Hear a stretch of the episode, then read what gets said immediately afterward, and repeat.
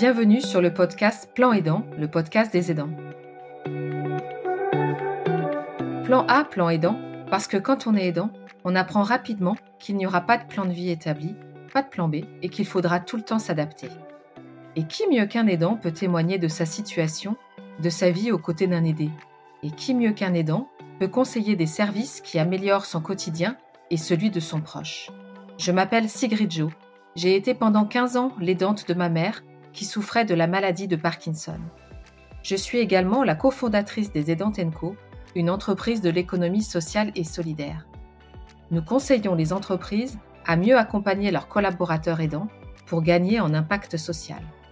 Nos objectifs, aussi bien pour les aidants TENCO que pour le podcast Plan Aidant, c'est sensibiliser à la cause des aidants et favoriser leur inclusion dans la société. Dans chaque épisode, je dialoguerai avec des aidants engagés et positifs, ou alors je chercherai à mettre en lumière des structures qui proposent un nouveau service utile aux aidants. Je vous souhaite une très belle écoute. Bonjour à tous. La Fondation Paralysie cérébrale m'a contacté sur mon site planaidant.fr pour me parler de la pathologie de la paralysie cérébrale, qui est la première cause de handicap moteur de l'enfant, et qui m'a parlé aussi de vous, Christian, qui êtes l'aidant de votre petit-fils Mathéo, qui a aujourd'hui 13 ans et qui est atteint de paralysie cérébrale. Bienvenue Christian sur mon podcast Plan Aidant. Bonjour Sigrid. Alors Christian, pour commencer, est-ce que vous pouvez nous expliquer la situation de Mathéo et votre rôle à ses côtés? Eh bien, Mathéo euh, est mon petit-fils, donc il a aujourd'hui 13 euh, ans. Il est né euh, avec une paralysie cérébrale suite à un accident périnatal. Ce handicap lui cause une gêne au niveau de la mobilité et de la motricité. Et vous, Christian, qu'est-ce que vous faites avec Mathéo Comment est-ce que vous l'accompagnez? Alors Mathéo, je, je, suis son principal aidant, je ne suis pas le seul, mais je l'accompagne cinq jours sur sept pendant toutes les journées de la semaine, pendant que ses parents travaillent. Donc je le prends en charge en général le matin à partir de 7h30, et puis je l'aide à se préparer le matin parce qu'il a besoin, il a besoin d'une aide. Je l'accompagne à l'école, je vais le rechercher à l'école. Le midi, nous faisons déjeuner à la maison. L'après-midi, il retourne au collège puisqu'il est en collège public, et le soir, je l'aide à faire ses devoirs et je l'accompagne également à tous les soins qu'il a en externe, les séances de kinésithérapie, séances de psychomotricité, ergothérapie, et en même temps, euh, il a des activités ludiques telles que la musique et le sport. Bon, alors du coup, j'ai beaucoup de chance de parler avec vous, Christian, parce que je pense que vous avez un, emploi du temps euh, très chargé. Donc, merci beaucoup euh, de participer à mon podcast. Et ce que je trouvais assez incroyable dans, dans votre histoire, c'est que c'est vous, le grand-père donc de Mathéo, qui arrête de travailler pour euh, s'occuper de son petit-fils. Et c'est ce qui m'intéresse de, voir avec vous ce matin, c'est de savoir qu'est-ce que ça a été votre euh, motivation pour arrêter de, travailler et vous occuper de Mathéo? Quand Mathéo est né, on a appris tout de suite qu'il aurait un handicap. On ne connaissait pas l'envergure du handicap. Donc, bon, au début, sa maman a arrêté de travailler. Donc, c'est elle qui s'est occupée de Mathéo. Mais moi, j'ai fait beaucoup de recherches sur ce type de handicap. Tout le temps où il a été suivi par le CAMS, c'est sa maman qui s'en occupait. Et à partir de l'âge de 6 ans, il est passé, il est sorti du CAMS pour passer en, libéral et à l'école publique. Et c'est à, à ce moment-là que j'ai décidé d'arrêter de travailler pour m'occuper de lui, pour accompagner et aider ma fille et mon gendre autour de Mathéo. Donc j'ai euh, proposé à mon employeur euh, d'arrêter de travailler et de prendre ma retraite un petit peu par anticipation, de manière à pouvoir m'occuper à 100% de, de Mathéo à partir de l'âge de 6 ans. Alors, ce que je trouve euh, fou, c'est le nombre de personnes, le nombre de, de, bah, de, couples qui divorcent ou qui se séparent à l'annonce bah, du handicap d'un enfant. Vous m'avez dit que c'était un couple sur trois qui divorçait lorsqu'il avait un enfant porteur de handicap et que c'est généralement la maman qui s'occupait ensuite complètement de, son enfant. Donc je trouve que déjà d'une, de manière pour l'affectif, c'est super d'avoir fait ça. Et ensuite, par rapport à, votre employeur, comment ça s'est passé euh, justement l'annonce à votre, à votre employeur? Déjà, dans, toutes les recherches et la littérature que j'ai lue, je m'étais aperçu effectivement que des couples ne résistaient pas en général au handicap. Alors, un sur trois, euh, c'est peut-être beaucoup. Les statistiques sont pas hyper précises sur le sujet, mais euh, c'est beaucoup. Et nous, on a voulu sauvegarder euh, la, vie de couple de, nos enfants, hein, et ça paraît tout à fait logique. J'ai annoncé dès la naissance de Mathéo, j'ai annoncé à mon employeur que j'avais un petit-fils qui, était porteur de handicap. Et donc en, lui disant qu'il m'arriverait probablement d'être dans l'obligation de l'accompagner dans des rendez-vous et donc de prendre des demi-journées, des journées pour pouvoir l'accompagner. Le fait que j'ai annoncé tôt ce handicap à mon employeur fait qu'il a été au courant et il m'a laissé une certaine marge de manœuvre pour gérer mon emploi du temps. C'était il y a combien de temps, Christian, juste pour, pour qu'on ait un peu une, une temporalité par rapport, euh, par rapport à ça? Quand est-ce que vous avez annoncé à votre employeur et quand est-ce que ça a été effectif le, le fait que vous bah, partiez de l'entreprise pour, euh, pour vous occuper de Mathéo alors, j'ai annoncé à mon employeur dès la naissance de Mathéo, en juillet 2009. Pour nous, ça a été, euh, ça a été une, bombe atomique hein, dans, dans, la vie familiale. Donc, il a été informé immédiatement. Et puis, j'ai commencé à lui dire, dès que Mathéo a eu l'âge de 4 ans, que j'allais prendre du temps plus de temps pour accompagner et aider Mathéo dans sa vie quotidienne. Alors pour ça, j'ai bénéficié bien entendu de, facilités grâce à un compte épargne-temps que, que j'avais constitué. Donc j'avais beaucoup beaucoup de jours dans mon compte épargne-temps, ce qui fait que mmh, dès l'âge de 4 ans de Mathéo, j'ai pu prendre deux jours par semaine en utilisant mon compte épargne-temps pendant une année complète. Donc je ne travaillais plus que trois jours par semaine, ce qui me permettait déjà de commencer à faire mon rôle d'aidant auprès de, de Mathéo. Et puis euh, dès que Mathéo a eu l'âge de 6 ans, là j'ai carrément utilisé mon compte épargne-temps pour pouvoir euh, anticiper mon, départ à la retraite. Et donc j'ai arrêté de travailler euh, quand Mathéo a eu 6 ans pour pouvoir l'aider complètement. Et ça s'est parfaitement bien déroulé avec mon employeur qui m'a laissé gérer et organiser vraiment tout ce que j'avais imaginé lui proposer, il l'a accepté et on a fait en sorte avec le service des relations humaines que tout se passe bien. Est-ce que vous vous rendez compte, Christian, comme vous êtes innovant? À l'époque, dans l'entreprise dans, laquelle j'ai travaillé, il y avait déjà eu un cas dans une région et bah, je me suis référé à ce cas-là pour pouvoir mettre en place ma propre organisation. Donc j'ai pas copié-collé, mais je me suis servi de ce premier cas, de ce préalable, de manière à pouvoir le mettre en place. Et je pense que c'est quelque chose d'utile maintenant pour pour dire aux gens, ben, quand on anticipe bien, vous avez des possibilités de mettre en place. Bien entendu, il faut que malgré tout l'employeur soit réceptif. Je suis tout à fait d'accord avec vous. C'est pour ça que je trouve que la situation et la manière dont vous l'avez traitée est innovante. Parce que justement, déjà, vous êtes un homme et un aidant et de demander à son employeur euh, bah, du temps justement pour euh, s'occuper euh, de, son proche, c'est quand même incroyable. Et je trouve que c'est aussi très révélateur. C'est pour ça que je vous demandais la date à laquelle 2009, c'est récent et en même temps c'est très ancien. Quand on voit les discussions qui existent aujourd'hui par rapport à la conciliation des temps de vie, vie professionnelle, vie personnelle quand on est aidant, et le nombre de personnes qui n'osent pas dire encore à leur employeur leurs besoins par rapport euh, à ça. Moi, je dis chapeau. Je suis sûre que ça va intéresser euh, beaucoup des auditeurs euh, du, podcast. Est-ce que, est-ce que vous avez une anecdote à nous raconter? Votre employeur qui a été très bienveillant par rapport à, votre situation, qu'est-ce qu'il a dit? Qu'est-ce qu'il a ressenti par rapport à votre, à votre situation? Moi, j'avais la, la, chance d'être très très proche euh, de, de, de, du manager de la banque dans laquelle je travaillais, puisque j'étais proche du directeur général et du directeur commercial.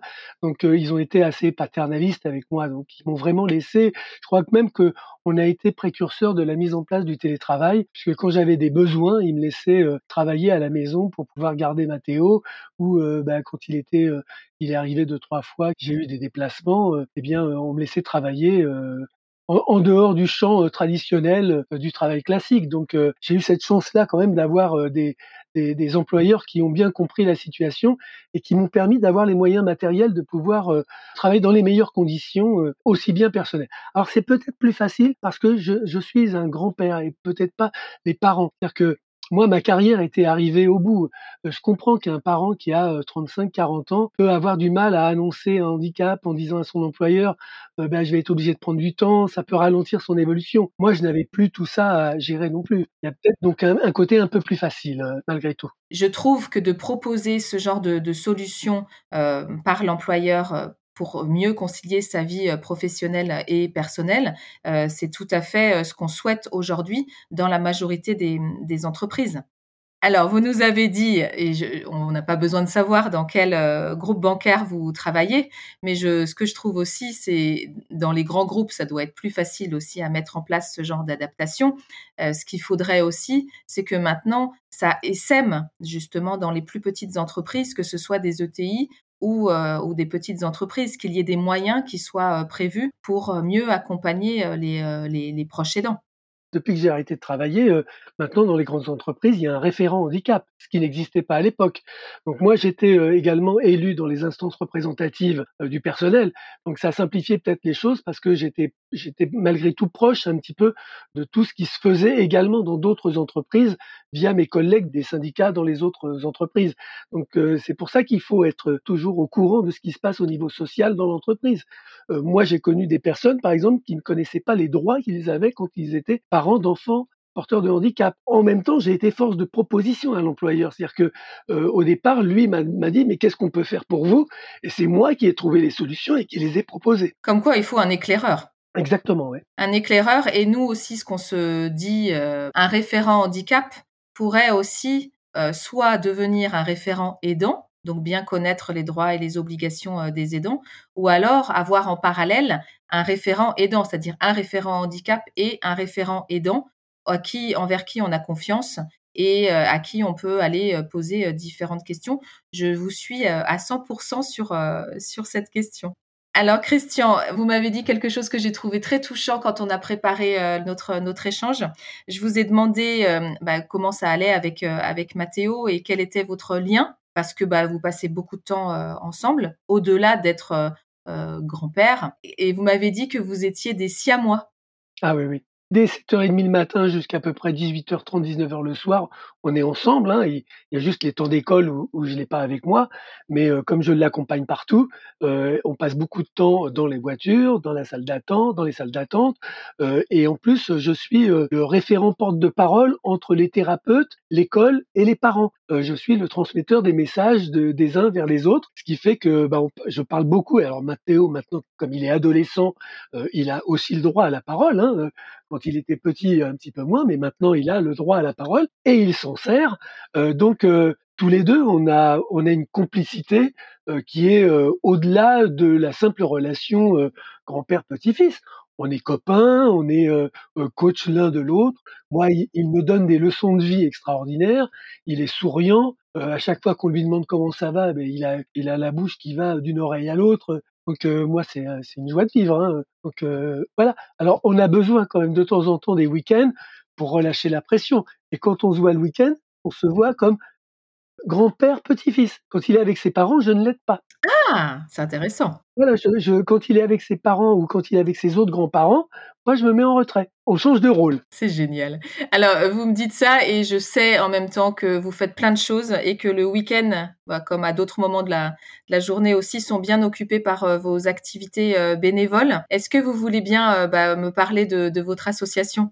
Quand j'ai appris le handicap de Mathéo et que c'était un handicap qui était très fréquent mais pas bien connu, j'ai décidé de créer une association qui s'appelle Les Amis de Mathéo. Avec cette association, je suis devenu partenaire de la Fondation Paralysie cérébrale. Alors un tout petit partenaire de rien du tout, mais de manière à communiquer, de manière à communiquer sur ce handicap. C'est-à-dire que je, je trouve qu'il y avait un, un manque de, de, de, communication sur ce sujet. Donc j'ai décidé avec les amis de Mathéo d'avoir trois objets dans l'association. La première, c'est l'aide de parents euh, qui en auraient besoin, donc euh, de parents d'enfants euh, porteurs de, paralysie cérébrale qui en auraient besoin. Donc il suffit qu'ils me fassent une demande et si je peux les aider, je les aide, alors financièrement pour du matériel ou des choses de genre là. Le deuxième objet, c'est la communication sur la paralysie cérébrale.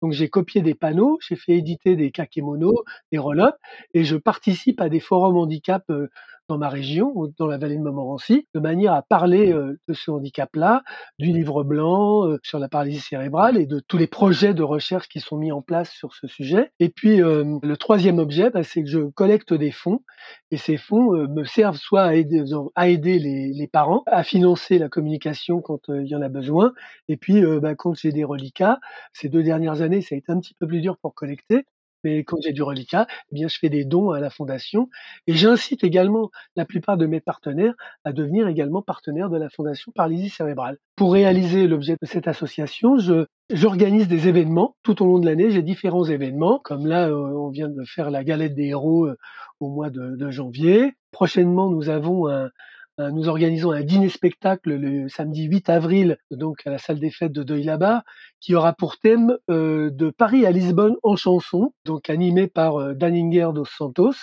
Alors pourquoi de Paris à Lisbonne? C'est que Matteo est d'origine portugaise également, sa famille, donc c'est pour ça qu'on fait ce parallèle entre Paris, la région parisienne où il habite, et Lisbonne au Portugal. Nous participons tous les ans au mois de juin à la course des héros, ça sera euh, en 2023 notre douzième participation à la course des héros. On organise toujours un événement également euh, le 6 octobre euh, parce que c'est la journée mondiale de la paralysie cérébrale. Donc on fait ou un petit spectacle ou une animation photo. Enfin, on, essaye d'organiser un petit quelque chose. L'année dernière, il y a eu deux petits concerts. Un concert avec Michel Delec, qui est un auteur-compositeur qui a composé une chanson qui s'intitule Mathématéo. Donc vous pouvez aller chercher sur toutes les plateformes de streaming et sur YouTube. Et puis on a fait également un concert de Godspell à l'église de Deuil-la-Barre qui était une superbe soirée pleine d'ambiance. Super actif, Christian. Bravo. Et le 6 octobre, c'est la journée nationale des aidants aussi. Oui, en même temps. Ça tombe en même temps. Ouais, Alors, euh, Christian, euh, merci beaucoup d'avoir participé euh, au podcast. Il y a une question qui me brûle les lèvres parce que vous êtes le premier homme que j'interroge sur, le podcast. Pour l'instant, je n'avais interrogé que des femmes. Je pense qu'il y a une sororité et puis aussi peut-être une, facilité à, parler quand on est une femme. Et justement, j'ai une question pour vous. C'est qu'est-ce que vous en pensez, vous? Pourquoi il y a peu d'hommes finalement qui parlent et qui font part de leur expérience d'aidant euh, Sincèrement, je, ne sais pas. Moi, j'en parle facilement. Je parle facilement du rôle que je tiens parce que c'est en même temps une fierté pour moi que de parler euh, de ce que je fais pour Mathéo. Et puis, euh, alors, je pense que ça évolue quand même un peu et j'ai vu tout récemment euh, le film d'Elise Moon sur l'aide qu'il a apportée mmh. à, son père. Et, je pense que ce film-là devrait être diffusé régulièrement euh, pour bien montrer ce qu'est le rôle d'un aidant, et notamment d'un aidant d'une personne âgée euh, pour l'accompagner jusqu'à la fin. Et il, montre bien toute la sensibilité qu'il faut avoir pour être aidant et pour aller jusqu'au bout de ce métier d'aidant. C'est sûr que moi, dans les salles d'attente, je suis souvent le seul homme. Souvent. Alors, pas quand il s'agit de nourrissons, quand il y a des nourrissons, je vois des, je vois par exemple au centre de kiné euh, pédiatrie euh, qui fait en même temps respi et, orthopédie. Quand ce sont des nourrissons qui ont des problèmes respiratoires, il y a souvent des papas qui sont là. Quand on passe dans un âge un petit peu plus avancé de l'enfant et adolescent, on ne voit plus que des que des mamans dans les salles d'attente. Enfin, c'est un constat. Je ne sais pas pourquoi les hommes n'y vont pas plus, euh, probablement pour des questions d'organisation de, vie professionnelle ou choses de genre là. Mais je je je sais pas. Pourtant c'est c'est tellement plaisant d'être un aidant, c'est tellement chaleureux et puis on fait des tas de rencontres qui sont extrêmement intéressantes. Merci beaucoup pour le, message d'amour et de, bienveillance que, vous apportez euh, avec euh, avec moi. J'espère aussi que du coup ça va ouvrir la parole, hein, lever un tabou et ouvrir la parole et peut-être que des hommes aussi, euh, des, pères ou, des aidants qui accompagnent leurs proches vont me contacter pour venir échanger avec moi sur le podcast. Ça me ferait très plaisir. Oui, puis ça, permet, ça permettrait euh, aussi de partager des expériences, euh, puisqu'on peut toujours s'enrichir les uns des autres. Exactement, c'est tout à fait l'objectif euh, du, podcast. Merci de le, rappeler aussi. Merci beaucoup Christian d'avoir participé au podcast Plan Aidant. Bah, je vous souhaite une bonne continuation, surtout avec Mathéo et puis aussi avec, avec votre association. Merci beaucoup Christian. Merci, très bientôt. Si cet épisode de Plan Aidant vous a plu, pensez à le partager autour de vous, à écrire un commentaire sur votre plateforme d'écoute préférée. Vous pouvez aussi suivre l'actualité du podcast sur Instagram ou Facebook en cherchant Podcast Plan Aidant. Et n'hésitez pas à me contacter. À très vite!